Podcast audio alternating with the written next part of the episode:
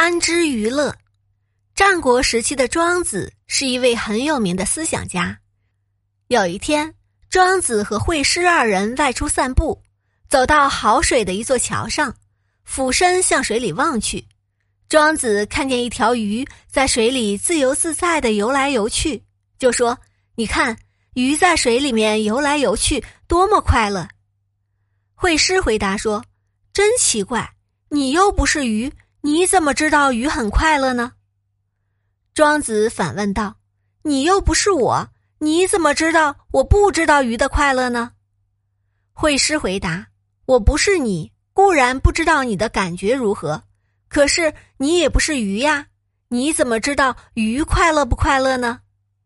庄子微微一笑，解释说：“让我们把道理详细的谈一谈吧。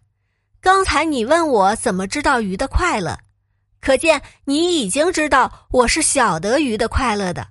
至于我为什么会知道，那是因为我到了好水桥上，看见鱼在水中游来游去，自由自在，所以觉得鱼很快乐。人的知识可以正确的反映客观事物。世界上有些事物暂时还没有被认识，但是不存在不能被认识的事物。